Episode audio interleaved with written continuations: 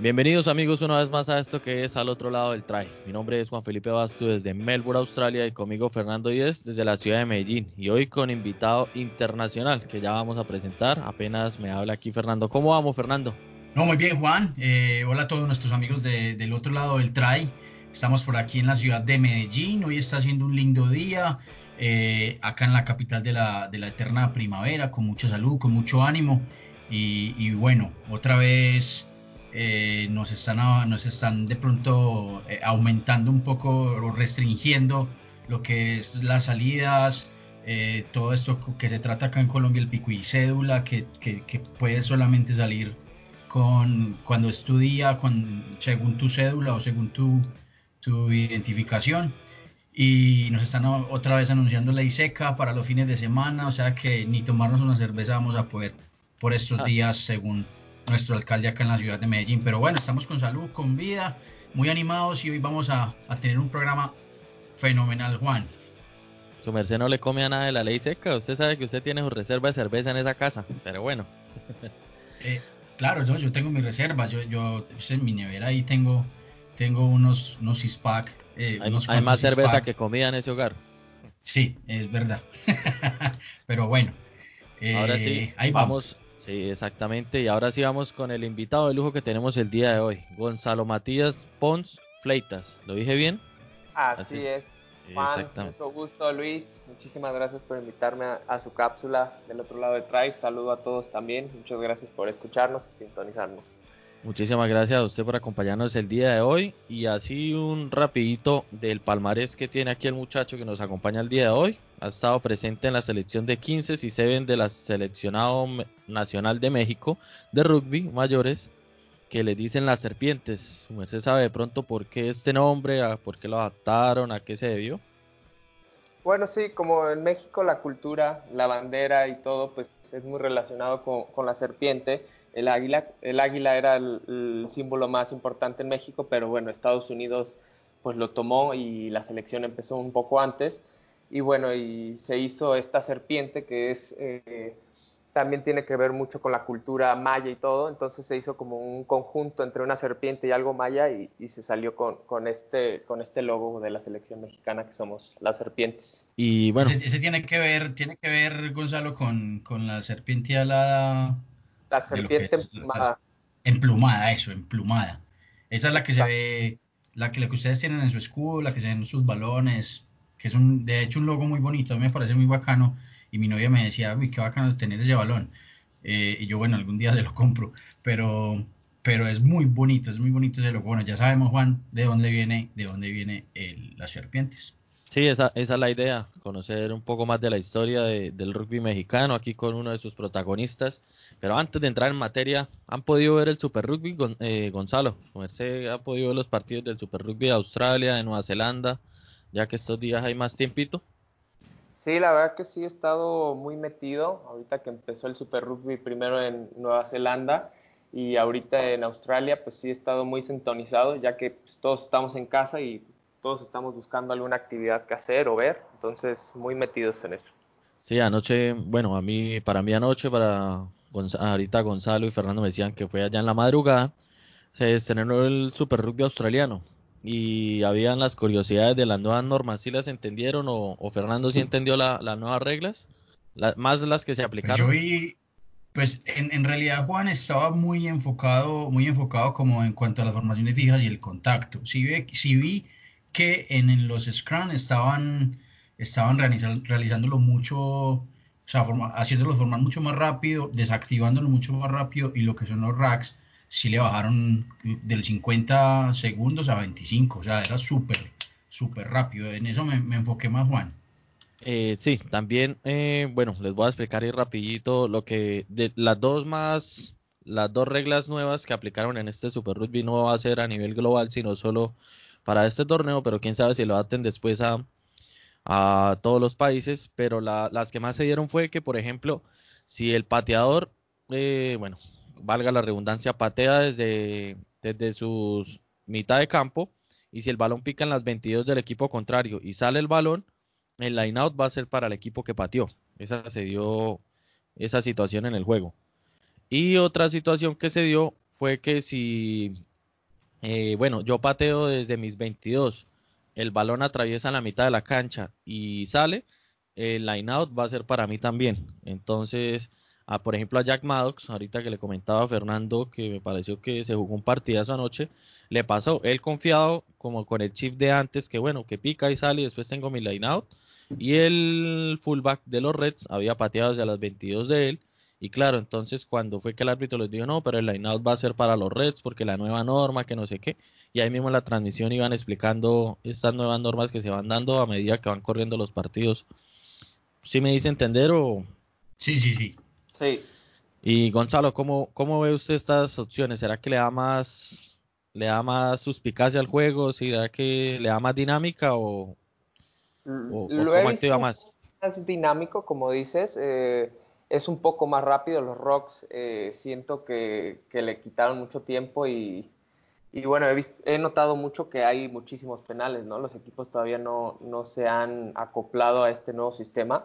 Eh, a mí lo que me, que escuché de las reglas, eh, la nueva, no sé si lo escucharon, lo de la tarjeta roja, que si lo expulsan a alguien, eh, se puede hacer un cambio después de los 20 minutos de haber tenido una expulsión. Entonces, también hay unas, cositas, unas nuevas variables que, bueno, cambian un poco el modo de jugar. Sí, le van dando más dinámica, pero a diferencia de este, bueno, Super Rugby australiano que comenzó al neozelandés, el Super Rugby australiano está adaptando más cosas.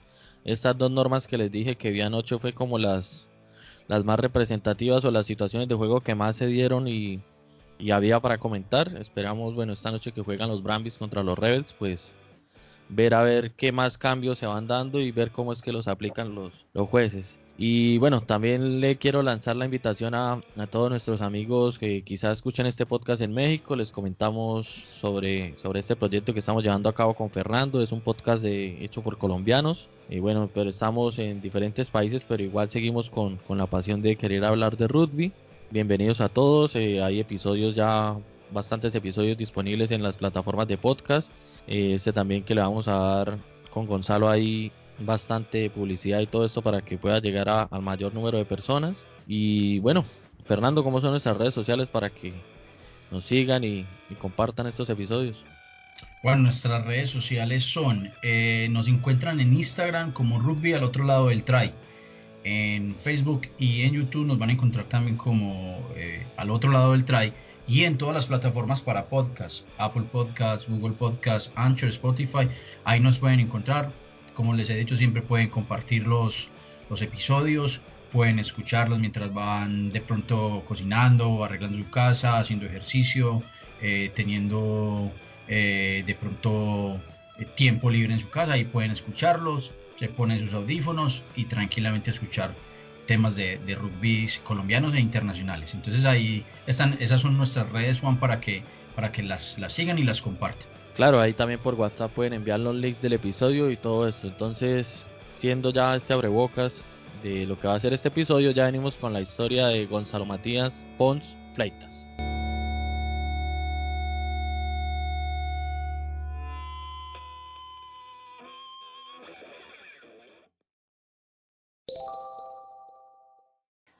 Al otro lado del try, un podcast de rugby colombiano que reúne lo mejor del rugby local y mundial Escúchanos en Spotify, Google Podcast y Anchor y sigue nuestras redes sociales en Facebook e Instagram. Te esperamos al otro lado del try.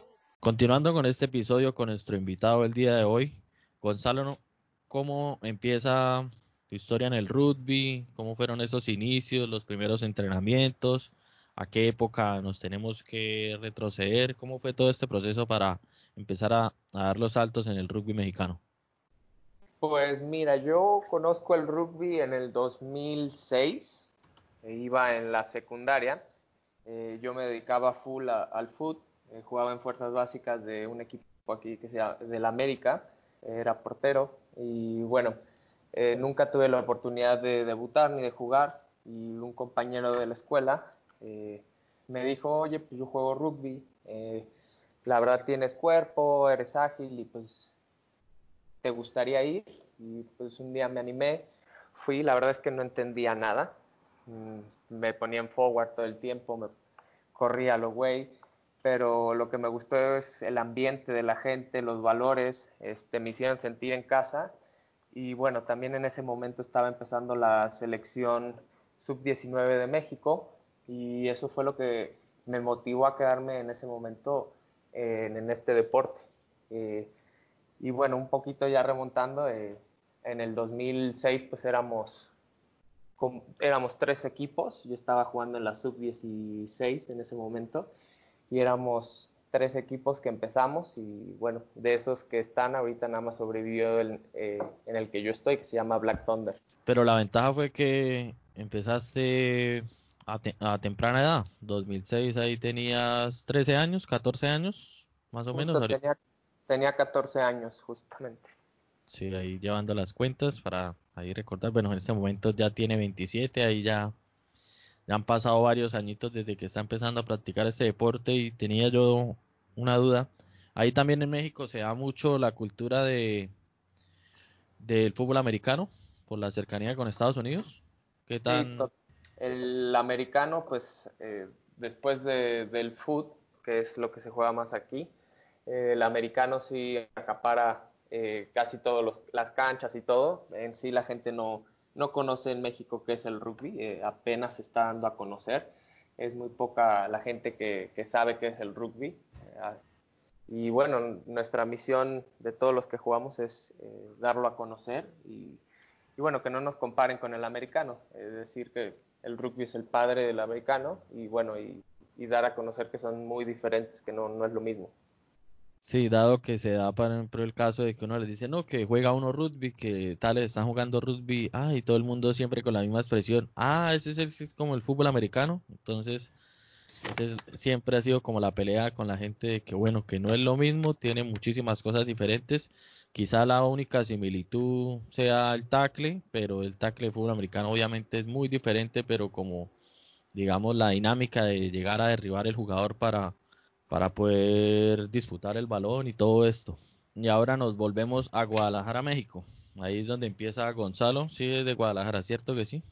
No, vivo ahorita en Guadalajara. Yo empecé en Ciudad de México. Mm. Eh, he jugado toda mi vida en Ciudad de México. Me vine a vivir aquí eh, por motivos personales, eh, con un proyecto que tengo para sacar unos suplementos alimenticios. Hace tres años que me vine para acá y bueno, intentando también desarrollar el rugby en escuelas, que es lo que he estado haciendo por estos rumbos. Entonces, el fuerte del rugby en México sería la capital, ¿cierto? Sí, el, rugby más fuerte en México desde que ha empezado y, todos los campeones eh, nacionales eh, salen de la Ciudad de México, y, al igual que la selección nacional. Ahí es donde se concentran todo, casi todos los seleccionados y los equipos más fuertes de la liga. ¿Y cómo fue ese primer llamado a la selección? ¿Cuándo se dio? ¿Para qué torneo? ¿Cómo fue ese primer contacto ya con la selección de mayores y a qué edad? Pues mi primer contacto con la selección fue mi primer año jugando a los 14 años. Eh, me invitaron a estar este, en la selección de desarrollo porque en ese momento eh, no podía jugar ni en la sub-19 ni en la mayor por la edad. Pero desde mi primer año me, invitaron, este, estuve ahí desarrollándome hasta que cumplí 16 años y pude jugar un torneo que antes, bueno, se llamaba, era como el RAN, que es el nacional que nosotros vamos, eh, que es contra todo el Caribe y Norteamérica. Y mi debut fue a los 16 contra la selección mayor de, de Bermuda, fue en Ciudad de México, fue la semifinal. Y bueno, lamentablemente perdimos, pero desde ahí se puede decir que fueron mis inicios con, la selección. ¿Eso, ¿Eso fue qué categoría, Gonzalo? ¿MQ? En la mayor. Mayor. O sea que ha sido uno de los jugadores más jóvenes que ha integrado las serpientes, o, han habido otros jugadores más jóvenes que vos en, la selección. Eh, hubo otro caso que se llama Alejandro Chávez, que ahorita es el CEO de la Federación Mexicana de Rugby. Él también debutó a los 16 eh, pero en la selección de, eh, de Sevens. Él debutó en la de Sevens y bueno, yo, yo fui el segundo caso en, debutar ya en la mayor. Sí, fue bastante joven, a los 16 años y apenas conociendo más del deporte, porque sí, en lo que nos contabas ahorita, llevas apenas dos años jugando todo esto. ¿En qué posiciones es que juegas ahí? Bueno, yo empecé, como creo que casi todos empiezan, de ala. Empecé ahí después vieron que me empezaba a gustar un poco el contacto, me empezaron a mover un poquito más al centro, después jugué de, primer centro y bueno, al final hubo un entrenador que tuvimos de Nueva Zelanda que, me dijo, ¿por qué no pruebas jugar de 8 de flanker? Y bueno, me estuvieron rotando ahí entre 8 y flanker y bueno, al final me gustó más eh, el flanker, el 7 y bueno, ahí me quedé desde hace unos 6, 7 años que juego de flanker. Ya bastante que lo sufrimos acá en Medellín, Juan, ah, bastante que lo sufrimos aquí eh, ahí por, pero es, es de 7, ¿cierto? Estabas jugando de 7 cuando jugaste acá en Colombia, cuando jugaste en Medellín. Sí, las, bueno, las dos veces que he tenido oportunidad de ir a jugar, la primera fue para el repechaje del Mundial, que fuimos a jugar que, que nos ganó Colombia, ahí jugué también de 7, y la última vez también me tocó eh, la posibilidad de jugar de 7 también. Por eso digo que lo sufrimos, porque lo sufrimos. Sí. Sí, Gonzalo, Gonzalo, Gonzalo no es porque esté ahí, pero es, es bien recio al, al, contacto, entonces siempre como que ay, no se vaya por ahí que lo van a terapiar. El terapiar aquí, Gonzalo, es que le van a pegar su, su, su buen golpe. Pero bueno. Y bueno, entonces vamos a, a los viajes a Colombia. El primero se dio en qué, en qué año? Que me dices que fue para el refechaje a, al Mundial. Eh, fue el de para, para Japón. Sí. Eh, exactamente no me acuerdo qué año fue. Creo que fue 2016 o 2015, la verdad es que no me acuerdo. Y la verdad es que pues era un equipo muy, muy nuevo. Lo que nos cuesta mucho a nosotros como la selección mexicana es que nos juntamos eh, una semana antes o 10 días y bueno, de ahí tenemos que trabajar pues todo. Lamentablemente eh, no todos siempre están, entonces pues es trabajar con lo que se tiene. Y, bueno, lo que nosotros hemos notado siempre que vamos a jugar contra Colombia, que, además son, son el equipo más fuerte que nosotros nos podemos comparar y que anhelamos algún día poder ganarle, es, su forma física, ¿no? Cómo juegan y, la forma que ustedes entrenan también, que, me han contado que muchos están en Medellín y bueno, tienen como un tipo concentración todo el año. Sí, la mayoría, la mayoría de, de jugadores de selección son son antioqueños, son de, son de Medellín. Ahí ya, ya se está integrando pues de algunas otras regiones, lo que es Santanderes, lo que es costa y, y centro del país como tal. Eh, eso fue eso fue cuando jugaste aquí la primera vez, eso fue en el 2016.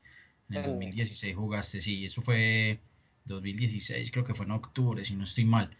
Eh, yo, te, yo te iba a hacer una pregunta, Gonzalo, y es, ¿es por la lejanía o es por eh, por cuestiones pues como, como ya de, personales que, que, tienen tan poca concentración ustedes como, como selección? Pues es la lejanía y el poco apoyo que tenemos eh, del gobierno. Eh, la federación siempre intenta hacer lo mayor para que nos podamos juntar, para poder hacer el mejor equipo, pero pues el gobierno van varios años que, que no nos apoyan, a veces nosotros nos tenemos que quedar en casa de otra gente, este, no nos apoyan con el hospedaje o con la cancha, eh, a veces tenemos que entrenar en cosas que no son campos, eh, quedarnos en casas de gente, pagar nuestras comidas, entonces llega un punto que pues mucha gente se desmotiva o las prioridades también cambian, porque pues tampoco nosotros podemos vivir de esto, no, no hay mucho apoyo, entonces pues sí es difícil mantener a, una selección motivada o a una persona con, la situación que se vive. Todo esto son procesos que, van dándole como o forjando el carácter de, los equipos. Colombia también tuvo en su historia esos procesos de que también les tocaba llegar una semana, dos semanas antes como para preparar un torneo y salir a viajar. Pero eso es de a poco con el trabajo que se va dando año a año de, de, las federaciones, de las gestiones que se puedan llegar a hacer, para darle como una mejor calidad de, de, bueno, sí, calidad de vida a los jugadores que van a representar los seleccionados nacionales, pero de a poco el trabajo se va a ir viendo y, cuando empiezan a dar más resultados, por ejemplo, que empiecen a dominar bastante, yo creo que el nivel de Centroamérica les pondrá más atención y quizá ya puedan ver como, algo más serio en el país la Federación de Rugby que puede llegar a ser eh, algo que, que, los llene de orgullo a, a, los mexicanos y todo esto, que esa es la, la, imagen que tienen que implantar en, en esos lados. Eso es lo que, yo creo, que puede llegar Juan, que México, yo creo, Juan, que México es en realidad una selección muy fuerte eh, en lo que es eh, el RAN, si no estoy mal, ¿cierto? o lo que es, el... El, RAN, México es, una, selección que siempre está predominando por encima de estos, estos países. Yo creo que a México le hace falta mucho más, es, me dice, con selecciones más grandes eh, y que están más cerca.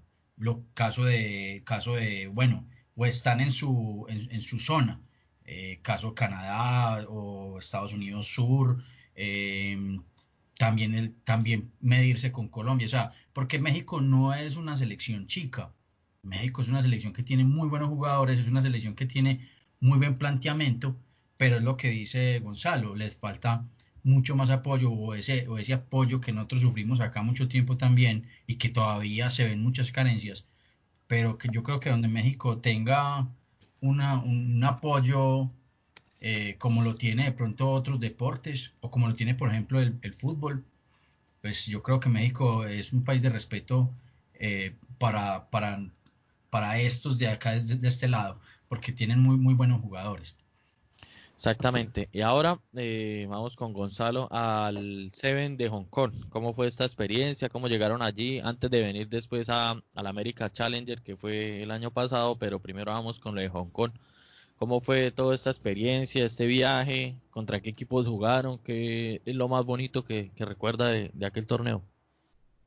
Bueno, para empezar, ese torneo para mí y bueno, para todos los que hemos podido vivirlo es la experiencia más bonita. Eh, es en el único momento que, hemos llegado a sentirnos como jugadores profesionales. Eh, desde que llegas al hotel, la forma que vas a entrenar, comes con, con todos los jugadores que pues que tú que respetas, que anhelas ser como ellos, conocerlos y, verlos ahí, tenerlos tan cerca, eh, te hace sentir un orgullo muy duro. Y bueno, ya, ya llegando al campo, bueno, vivir una experiencia de jugar en un estadio con, no, no se llena, pero es un estadio de 40 mil personas, jugar con 20 mil personas y que te estén apoyando es, es algo que, bueno, se va a quedar siempre en mi memoria y va a ser de los mejores momentos que he tenido. Eh, y bueno, jugar en esos, en esos escenarios, ah, la verdad es que a México nos cuesta mucho, es, eh, es un equipo, como te comenté, éramos muy jóvenes en ese momento, eh, nos poníamos muy nerviosos y y bueno, tuvimos partidos contra Chile, que, estuvimos muy cerca en el primer tiempo, les pudimos competir muy bien. Eh, después nos tocó un Uruguay que, nos, eh, que, tuvimos más chances de concretar, pero por lo mismo de, de, no saber jugar en equipo en ese momento, concretar, se nos complicó. Pero bueno, tuvimos la oportunidad de jugar contra Papúa New Guinea, que, que ahí sí pudimos soltarnos un poco, ya, ya estábamos fuera del torneo, pero bueno, ahí dijimos vamos a soltar todo, vamos a jugar en equipo y se dio el primer, eh, el primer partido que hemos ganado en un circuito, entonces fue un momento muy agradable, además de que me tocó a mí anotar el último try eh, que nos dio la victoria, entonces fue un momento mágico también. ¿Y Hong Kong como país, cómo nos puede describir esa experiencia? Pues cultural, es un choque cultural para nosotros, no es muy diferente, es un lugar muy limpio, la gente muy amable, eh, la comida pues totalmente diferente a lo que nosotros comemos. Eh, y pues a mí me encantó, ¿no? A mí además de, la cultura, la historia de cada país, me encanta conocer. Eh, la verdad es que fue una experiencia muy bonita y bueno, me gustaría en algún momento repetirla. ¿Y algún jugador de Seven de los famosos que hubiera podido conocer ahí en ese circuito? Pues me tocó con, eh, que estuve, pues el más importante fue a los de Nueva Zelanda, eh, a DJ Forbes, eh, también pude conocer a Sonny Bill Williams que estuvo en ese torneo, a todos los de Argentina que también los, vemos muy cercanos, a toda Australia también, a Honey Badger que en ese momento también fue, que es un ala muy conocido también en Australia. Y bueno, también un amigo que cuando jugué en Nueva Zelanda, eh, que se llama Rocky Khan, que estuvo ese año jugando también con la selección de Nueva Zelanda. Y bueno, él me pudo presentar a varios de los All Blacks y, y pues eso fue de los momentos más padres. Eso es otra cosa que nos tenés que comentar, Gonzalo. Vos jugaste dos años en Nueva Zelanda, ¿cierto? Sí, me cuánto, ¿Cuánto jugaste? Jugué desde, eh, me fui a los 18 años a jugar a Nueva Zelanda y estuve hasta los 20 jugando. ¿Alcanzaste a, jugar en, algún equipo de los regionales de allá, de la Mitre? No, no llegué a jugar en la Mitre, jugué en un club que es muy conocido, se llama Ponsonby, que es un equipo de Auckland.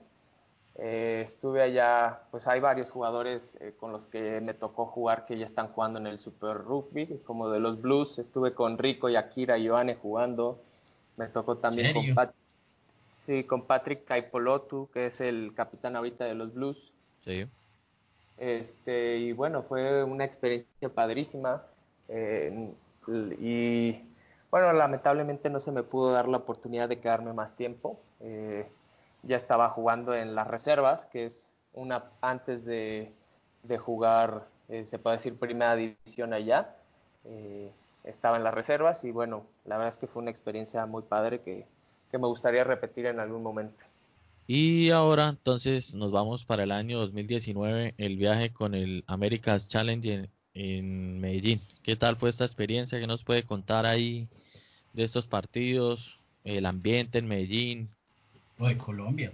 Me ha tocado eh, de ir de visita, me tocó ir a Cartagena al cumpleaños de un mm. amigo, que la verdad fue un lugar muy mágico, se me hizo muy bonito. Eh, también eh, los centroamericanos me tocó ir a Barranquilla, conocí también ahí un poquito, no tuvimos la, la, chance de conocer tanto y bueno, y Medellín que se me hace una ciudad hermosa, con los ladrillos, las montañas, se me hace una ciudad muy bonita. Eh, y bueno, contándote un poquito eh, del, challenge, pues fue mi primero porque uno antes estuve en un programa de televisión eh, y no tuve la oportunidad de estar, pero llegando a ese torneo, pues la verdad, cómo nos reciben, la verdad es que siempre los colombianos nos han tratado muy bien, la federación y todo, y estamos muy agradecidos. Y fue un torneo muy importante para nosotros porque ahí pudimos eh, ganarle a Paraguay, pudimos eh, subir en el ranking un poco y bueno, poder competir contra Paraguay y Colombia, que, que nosotros siempre aspiramos jugar contra equipos más fuertes, ¿no? Porque eh, nos pasa mucho a los mexicanos que, que nos bajamos al nivel del, de Centroamérica y bueno, después dejamos que nos bajamos al nivel de ellos, ¿no? Y, y jugar contra equipos como Colombia, eh, Paraguay nos ayuda a, tener este nivel que como ustedes comentaban, que nos ayudaría mucho para poder llegar algún día a ser como, como Colombia.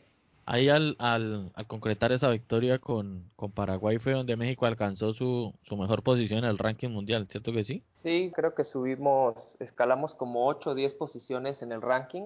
Ahorita estamos rankeados creo que 42 o 43 del mundo. Y bueno, también me tocó vivir la experiencia desde que entramos al ranking mundial, que creo que empezamos como en el 80 o en el 90 hace como 7, 8 años.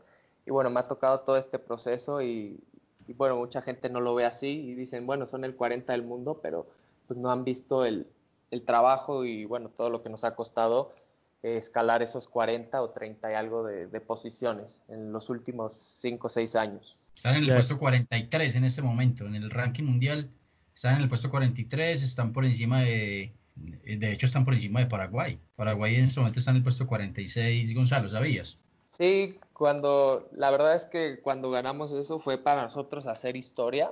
Sabíamos que si ganábamos ese partido nos iba a ayudar mucho también con la World Rugby que viera que estamos haciendo bien las cosas y, ver si nos pueden apoyar de otra forma, ¿no? Eh, y sí, para nosotros fue muy importante esa victoria, nos, nos dio el punch para seguir para adelante y, bueno, el equipo se motivó muchísimo. Eh, después obviamente nos tocó contra Colombia, que bueno, ha sido el coco, yo creo que en todas las, toda la sub-19 mayor, que nunca les hemos podido ganar, pero eso nos ayudó mucho a motivarnos estos últimos meses y todo, eh, a, trabajar y bueno, a, aspirar algún día a poder ganarles a ustedes. Tienen varios jugadores nacionalizados, ¿qué, nacionalidades se ven ahí? ¿Qué jugadores de otros países han llegado a integrar las serpientes? Pues ahorita en el momento nada más tenemos un argentino, este, ahorita casi toda la selección es mexicana, pero pues en todo el proceso sí llegamos a tener gente de Nueva Zelanda, ingleses, españoles, este, argentinos, uruguayos. y ahorita se hizo una selección mexicana, el entrenador que es Rubén Duque eh, ha hecho un trabajo muy bueno intentando desarrollar a todo el talento local y bueno, se ha, se ha podido hacer una dinámica y una química que hemos tenido en el grupo muy padre y bueno, esperemos que se pueda mantener varios años. Y también nos contabas ahorita de esa experiencia en Exatlon, ¿cómo fue todo esto ahí para, para echar, como dicen por ahí, curiosidades? Ese fue un, un, sí, un programa como de celebridades donde llegaban a competir y todo esto. ¿Qué decían de ahí ya creo que fue como alguna plataforma demostrar más que había gente jugando rugby y todo esto, ¿cómo, cómo supo aprovechar para difundir el deporte en México a partir de este programa? Pues fui, sí, totalmente, este, para, para mí, dar a conocer el deporte ahí creo que ayudó muchísimo. Antes la gente no sabía, ahora sí lo relacionaba, me decían, ah, tú eres Gonzalo que juega rugby.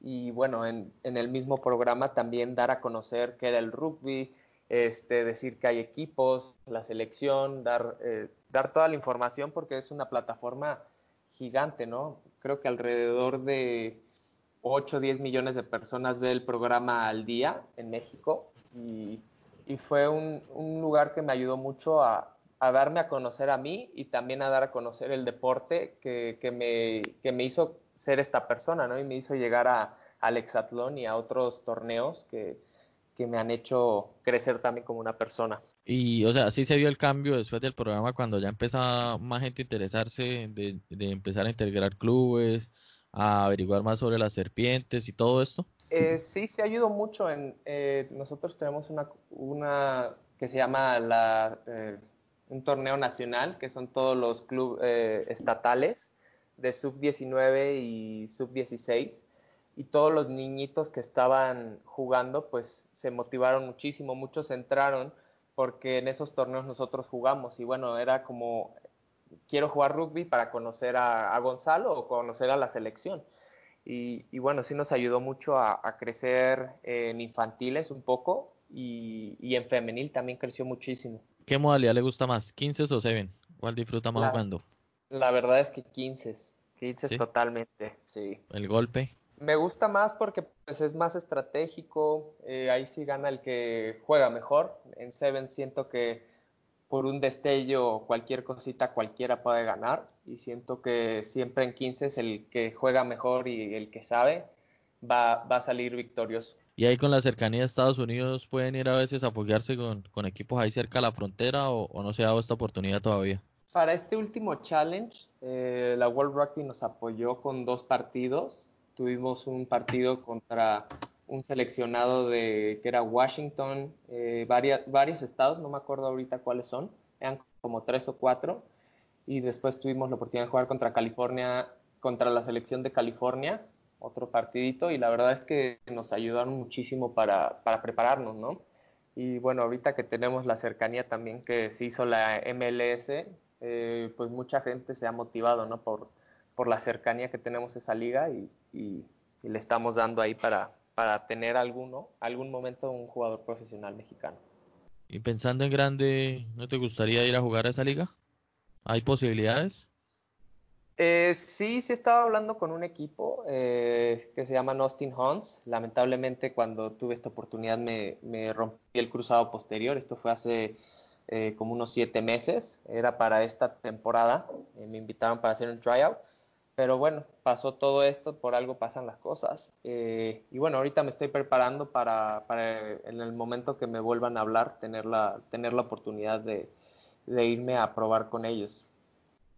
No, y lo más seguro que vaya a pasar, que, que, te llamen, que pruebes suerte allá en la, en la MLR, que, que pues, pinta bien, pinta bien y está como reclutando muy, muy buenos jugadores de hecho, eh, te comento, Gonzalo, eh, hay un colombiano allí que se llama Julio César Giraldo, eh, que él milita en, la, en el New York, eh, en el equipo de New York. Bueno, no me acuerdo cómo es que se llama. ¿Cómo se llama ese equipo, Juan? ¿No recuerdas?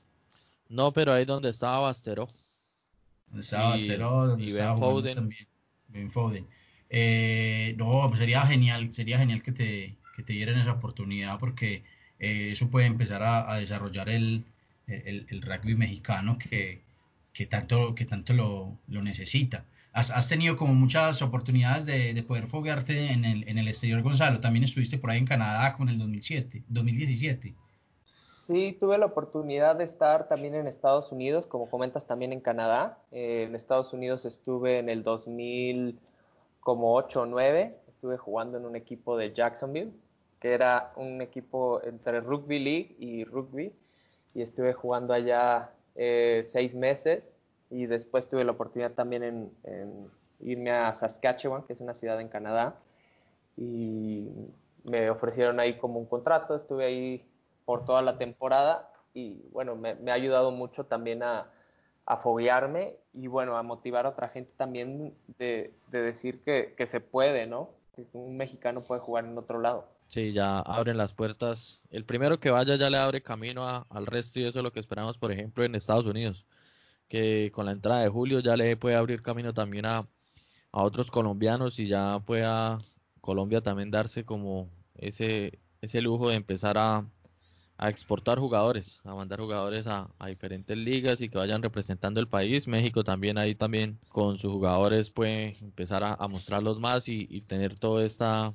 todo este apoyo que a la final va, va empezando a juntar y le puede llegar a subir el, el nivel a la, a la selección. Y otra preguntita que le tenía yo a Gonzalo es de las ciudades que conoce, eh, del, bueno, de los países ahí de Centroamérica, ¿cuál es aparte de México el otro que va como subiendo bastante el nivel así en silencio, pero que un momento a otro puede dar como la sorpresa de los que conozca? Pues que me ha tocado eh, en sí el más fuerte que, que, que sí me es Guatemala, que le he estado que ha tenido unos torneos con nosotros internos, vienen a jugar con nosotros y la verdad es que han subido mucho su nivel, al igual que Costa Rica, que han venido, este, vienen a veces dos veces al año a jugar contra nosotros. Eh, y bueno, eso eh, se ha visto que han tenido un trabajo muy bueno, el entrenador eh, ha tenido eh, un equipo que se unió, que antes no era tanto así, y son los que más fuerte he visto. En Sevens, obviamente, porque no hemos tenido la oportunidad de jugar con 15 y también el equipo que lo ha hecho muy bien, bueno, que hizo una reestructura total fue Jamaica en su equipo de Sevens.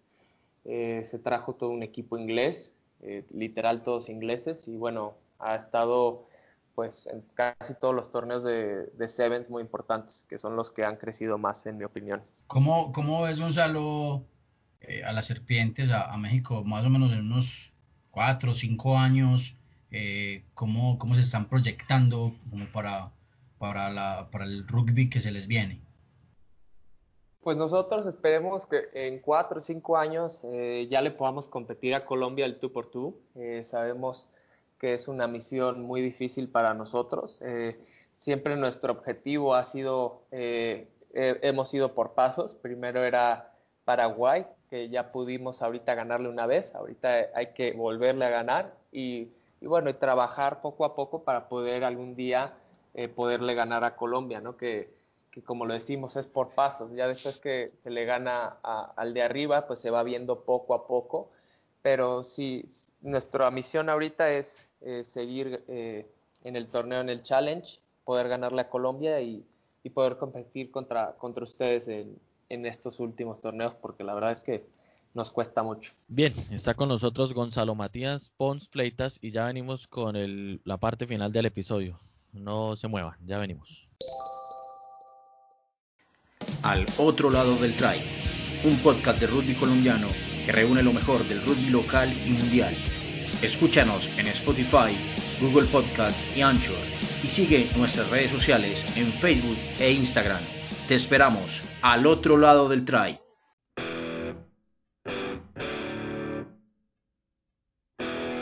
Bueno, Gonzalo, a nivel internacional, ¿cuál es el, equipo que más le gusta mirar y, el que sigue de cerca? Puede ser del Seis Naciones, del Championship, ¿cuál es el que más lo, hace madrugar o, estar siempre pendiente? El que siempre me, me, ha encantado desde que empecé a jugar rugby ha sido Nueva Zelanda, por eso fue el motivo que me quise ir allá.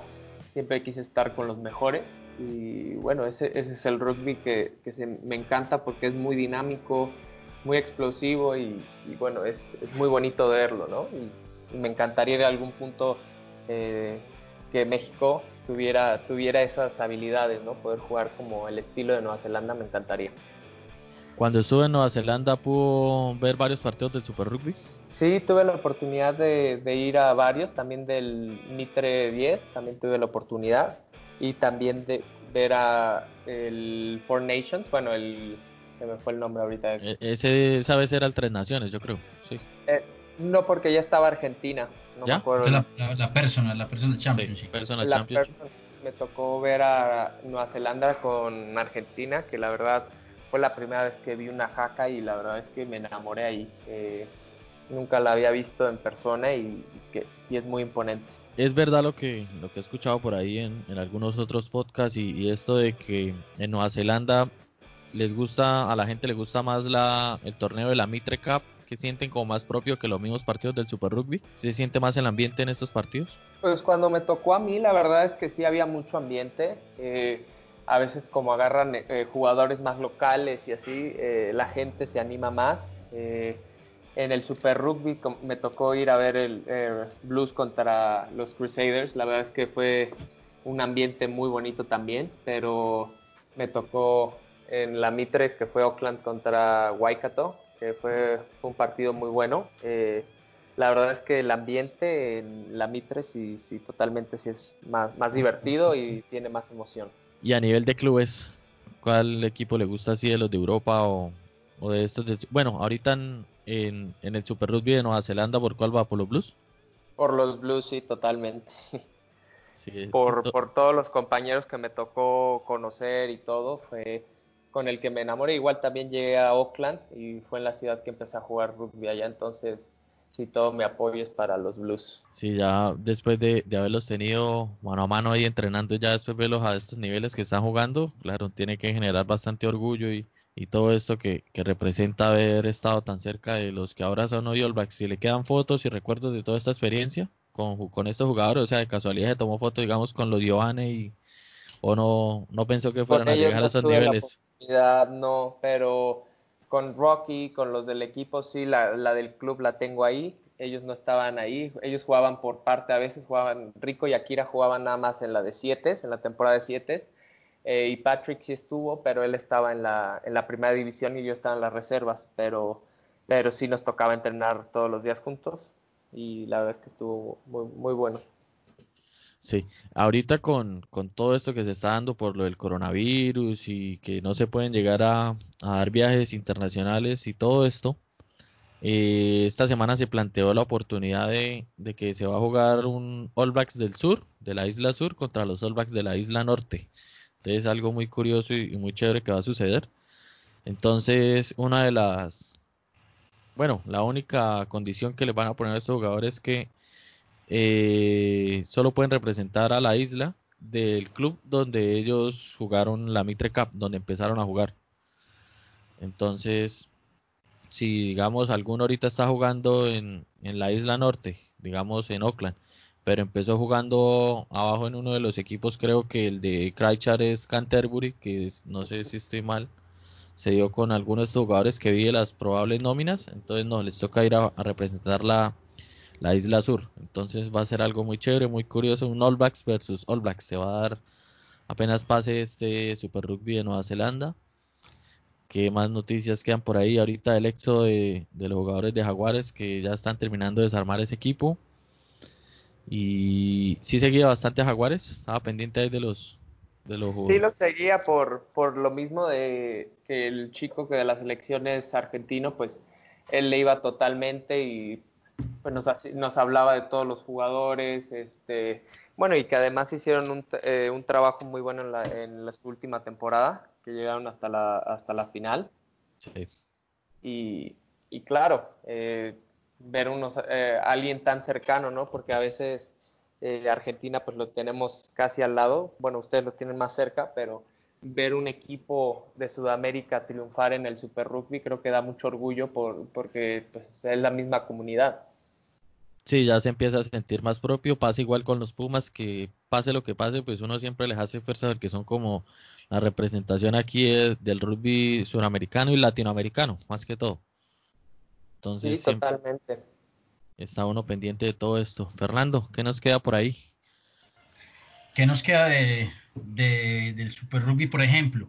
del Super Rugby, bueno, no sé si leyeron ayer, esta mañana, eh, les estuvimos posteando por ahí que, que se les acabó como que la dicha a, la gente de los Blues. Les, les contrataron a, a, a Boden Barrett y ya se lo, ya lo compró el Sun Goliath de Japón. ya se les va en diciembre. Se, se les va en diciembre eh, Boden Barrett. Eh, esa es como una de las, de las últimas de las últimas cositas, pues así como de del, del Super Rugby. Pero es que era algo eh, predecible, lo de en Barrett, porque no se sabe qué vaya a pasar si el otro año vuelva a haber todavía Super Rugby estándar, como lo llamamos eh, en unos episodios anteriores. Entonces, para estar jugando solo a ese nivel, el más facilito y, o sea, al nivel, imagínense el nivel de en Barrett, que ya puede llegar a exigirle a, o sea, acá hay todo lo que él quiere, se le acomoda la, la Unión, sí, no, la Unión Neozelandesa se le acomoda, ah, que usted quiere tal cosa, ah, bueno, listo. Con tal de que venga a jugar el, Mundial del 2023, ya se le acomodaron a lo que él quiere, pues obviamente a tremenda oferta que le hacen de Japón, pues obviamente se va a ir a jugar un año, dos años, vuelve y se prepara, juega el Super Rugby el año del Mundial y va a jugar el Mundial y ya. Lo mismo que está haciendo Wylock y, y y más de uno que se fueron allá a hacer plata a Japón y, ya después vuelven para preparar el mundial. Gonzalo, Juan y yo tenemos una discusión de hace algunos días, no sé vos qué pensás, danos tu opinión. Eh. Juan dice que Juan dice que, que, Barrett es 10, es más 10, que juega mejor como 10 y yo digo que Barrett es más fullback. ¿Qué pensás vos desde tu perspectiva? A mí, pues la verdad me gusta más cuando juega de 10. Eh, se me hace que es un poco más eh, que, hace más daño, ¿no? Porque a mí me gusta mucho Mackenzie de 15, me encanta a mí cómo juega, eh, se me hace el mejor 15 ahorita en el mundo. Y a mí me gusta esa dupla, ¿no? Que esté Barrett de 10 y Mackenzie de 15 cuando juegan en, los All Blacks. Es que eso lo que yo le comentaba a Fernando. Eh, Barrett, pues muy seguro y todo atrás, pero el problema es que es muy directo. O sea, no tiene quiebre tanto, sino es una pisada y sale. A comparación de Mackenzie que va corriendo de lateral y un momento a otro pisa para el otro lado, pisa para el otro. O sea, tiene más quiebre de fullback. En cambio, Barrett con la velocidad de primer receptor puede llegar y quebrar hacia adentro y se voló. Con la velocidad que tiene ya no lo pueden coger. Y entonces de fullback ya está como más reservado porque si pisa ya tiene listo, puede que pase la primera línea de defensa, pero después atrás vienen otros 3-4 que lo van a coger y no ha tenido el desequilibrio que puede llegar a tener jugando de apertura. Entonces es algo que, va pasando ahí. Y el problema para la dupla que plantea Gonzalo es que está Mounga. Y entonces el, técnico no haya cómo acomodar si puede meter a Mounga, a Barry a Mackenzie. Si no le toca sentar a uno que casi siempre el sacrificado viene a ser Mackenzie porque como es, digamos, lo tratan como el... Nueva Zelanda, no me acuerdo la palabra que escuché, pero llevándolo de contexto, es como, digamos, el loco, el que arriesga mucho y a veces no les gusta en Nueva Zelanda que él, digamos, en una situación donde tiene que patear, prefiere llegar y pisar y contragolpear, que eso es lo que obviamente lo hace diferente, pero en el club no le dicen nada, pero ya en los All Blacks sí, sí a veces se la cobran y por eso a veces terminan dejándole en la banca y esperando a ver que sea como la sorpresa en el segundo tiempo. Esto es lo que planteo yo, pero sigue Fernando que Barred hace más daño de 10 bueno, no, ya, yo creí que Gonzalo y yo íbamos a ser amigos, pero no, se quedó en el, se quedó en el equipo suyo, entonces, bueno, voy perdiendo, voy perdiendo, según la encuesta voy perdiendo Gonzalo, ¿qué más hacemos? sí, Gonzalo, no, una... sí, decime Juan. No, no, no, siga, siga, no, que iba a también completar eso, que sí, que es que uno conoce las características de los jugadores y a Barre le da más de 10. Bueno, yo decía, yo decía porque mi planteamiento es de que los Blues necesitan control atrás. Y Barrett tiene muy buena patada, muy buena recepción, tiene muy buena visión periférica de juego y ese es como mi, ese es como mi punto. Pero eh, voy a ver más partidos y analizo y de pronto, pues como unos días me gusta Blues, otros días me gusta Cruzeiro, voy cambiando. Es que Gonzalo, Fernando se acomoda al equipo que gane. El equipo que gane el Super Rugby, ese era por el que iba Fernando desde el principio. Sí. ¿Cómo lo ve acomodado? No, hace bien, hace bien. Nunca pierde, eso es bueno. No, a mí, me tocó con los Blues varios años, muy mal. Les fue muy mal varios y apenas es el primer año que, la verdad es que van muy bien. Sí, llevaban varios años en que no, no daban pie con bola, como dicen por ahí, era como el comodín de, de los equipos de Nueva Zelanda. Sí, no, todos lo agarraban como el equipo fácil, ¿no? Y le costó muchísimo y bueno, ahorita creo que ya tiene una estructura mucho mejor planteada y, bueno, tiene otros jugadores que ya tienen más experiencia, que, les ha ayudado mucho a, bueno, tener estos resultados. Fernando tenía... Eh, sí, yo, tengo otra pregunta. Aquí vamos hablando de todo, eh, vamos hablando de todo. Yo tenía una, pregunta para, para Gonzalo. Eh, ya tenés dos medallas en centroamericanos, ¿cierto que sí? de, plata, si no estoy mal. Las, dos de... Eh, las, dos de plata. Que por ahí vi que no te gustaban mucho las de plata. Me gusta un poquito más, oro brilla más. bueno, eh, ¿cuál es tu meta en cuanto a este tipo de torneos? Eh, Panamericanos, centroamericanos, tenés, tenés como pensado una, una meta, y bueno, yo tengo que llegar en este torneo o, o en ese centro, en esos próximos centroamericanos o panamericanos, algo tengo que, ganarme diferente al, a, la plata. Sí, bueno, para el siguiente, bueno, y mi plan ya para los últimos años es, me gustaría ser el capitán de la selección de Sevens, ahorita todavía la de 15 la veo un poco difícil por la persona que está de capitán, pero eh, en el grupo eh, que está ahorita me, me, gustaría a mí eh, llegar a ser el capitán y bueno, y se pudiera guiar al equipo a a ganarle a, ojalá hacer un history y poder ganarle a, Colombia en Sevens, que cada día estamos un poquito más cerca, pero, pero todavía nos falta. Y ahora sí vamos con la anécdota de qué pasó ayer, que ahorita nos contaba, ahora sí nos la va a echar Gonzalo con las de la ley. ¿Qué fue lo que pasó? Es que casi lo deportan de Canadá, me contaron. Sí, fue, pues fue un malentendido que tuvimos ahí. Eh, justamente se terminó el torneo, nosotros nos quedamos en Toronto, nos quedamos unos cinco días más a conocer y bueno, eh, nos quedamos en casa de su hermana, que también su hermana estuvo de voluntaria eh, con el equipo de Brasil, le tocó.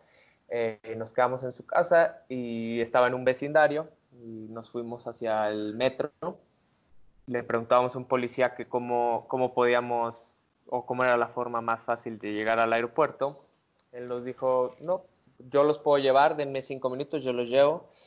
Y bueno, nos subimos a su coche, platicamos, primero nos llevó a la central de, policías, ahí nos dejó un ratito que tenía que hacer unas cosas y de ahí ya nos llevó al aeropuerto. Y bueno, y después pues fue como un teléfono eh, descompuesto, se empezó a hacer una historia de que nos fuimos de fiesta y todo y bueno, terminó con una historia de que nos perdimos y que fue todo un show, que casi perdemos el vuelo, que pues no fue el caso porque yo me quedaba, me faltaban seis horas para mi vuelo, pero bueno, así fue la historia. Sí, se la pintaron y, en esa ya era figura pública. No, ahí no, gracias a Dios todavía no, no éramos figuras públicas, todavía no, porque si no, eh, se hubiera hecho yo creo que algo más grande, ¿no? Porque como el rugby, como te comento, nadie lo conoce y todo, ni la federación se, enteró en ese momento. Nosotros eh, igual metimos una carta para eh, a la CONADE, que es como eh, su, ¿cómo se llama? INDE, creo, su, centro de, deportivo. metimos una carta explicando todo y bueno, al final no pasó nada. se quedó como que fue un malentendido y, y así quedó. O sea, el policía, el policía fue con ustedes, estuvo en casinos, eh, cogieron tigres, jugaron con micos, se tatuaron, hicieron de todo. O sea, el, policía pasó súper bueno con ustedes. No, pues, con lo que él cuenta, pues la pasamos bien de vacaciones con él. Sí. le, dio, le, dio, fue como envidia al policía. Sí, lo único malo que no me gustó, pues obviamente como todos los mexicanos, pues tiene mala fama de que se quedan en otros países. Sí hubo varios comentarios de gente que decía que, nos queríamos quedar en el país, cómo hacíamos esas cosas, que, bueno, como mexicano, eh, los que estamos intentando hacer bien las cosas, intentando dar a conocer que México es un país bonito, que no, no es tan inseguro y todo, eh, pues a veces esas cosas, pues un poco, pues sí, sí te ponen triste porque pues la gente está intentando hacer bien las cosas y bueno, es como la otra gente ve y nosotros intentamos cambiar esa, esa forma de vernos, ¿no? Sí, esa es una imagen que a veces, sobre todo en Estados Unidos, no tanto en Canadá yo creo, sino en Estados Unidos es donde tienen como muy segmentado al latino de que va por esos lados y que todos se van a quedar y que no sé qué, pero es de a poquito esa cultura se va a ir cambiando y, y que no se vea tanto esas diferencias. Bueno, Gonzalo, muchísimas gracias por acompañarnos el día de hoy. Parte mía y de parte de Fernando, pues le queremos agradecer este espacio, este momento. Eh, ahí terminando de pasar la cuarentena, nos comentaba allá en México, ya hasta estos días es que están empezando como otra vez a salir. Y pues no, nada más que agradecimiento y que los micrófonos aquí del podcast para el día que quiera llegar a comentar también de, de los torneos o lo que vaya pasando en el rugby mexicano están abiertos y, en cualquier momento solo nos dice y ahí armamos como el día de hoy una charla y, y comentamos del rugby mexicano y todo lo que tengan para, para decirnos y, y que quieran compartir con, con, la gente del rugby colombiano y, y en Sudamérica que nos escuchan por ahí. Sí, no, antes que nada, Juan y Luis, de verdad muchas gracias por, por invitarme, eh, dar a conocer un poquito más el deporte en México, el rugby, y con muchísimo gusto, encantado de estar en su cápsula y en su podcast, y, y, esperemos que muy pronto tengamos otra para platicar de nuevos torneos y de nuevas experiencias también. Sí, apenas claro vuelva sí. el, el, rugby mexicano. Apenas vuelva el rugby colombiano, el rugby mexicano, por acá las, los micrófonos están están a, a, a, tu disposición y lo que nos quieras informar de, del rugby mexicano, eh, que de hecho nos siguen mucho en nuestras páginas, Juan, eh, Rugby Mexicano. Acá hay muy buenas historias, hay muy buenas, se comenta muy bien. Cuando Colombia fue a jugar a, a México, se, se, tienen muy bonitos recuerdos, los, los, chicos cuentan muy buenas cosas de la hospitalidad también de, de, de los jugadores mexicanos y, y por ahí hay muchas fotos y todo eso, entonces creo que, creo que somos países hermanos y, y, y, lo que podamos, pues si llegas por acá de viaje o cualquier cosa, pues por acá a la orden hermano, siempre las puertas abiertas. Muchas gracias por, por darnos este espacio de tu, de tu tiempo y, y darnos a conocer el rugby en México. No, muchas gracias a ustedes. Y igual las puertas de su casa están aquí en México. Cuando quieran, están más que invitados. Y nos vamos por unos tequilitas también. Sí, pero toca sin policías para que no digan nada, no empiecen a montar gorro. Pero ese les va a tocar a ustedes la historia ahora. Sí. No a mí. Ah, no, a nosotros sí nos deportan de uno. Sí. A, nos, a nosotros sí nos deportan. Pero no, muchas gracias de verdad, eh, Gonzalo, por, por esa por esta bonita nota y por estar con nosotros acá.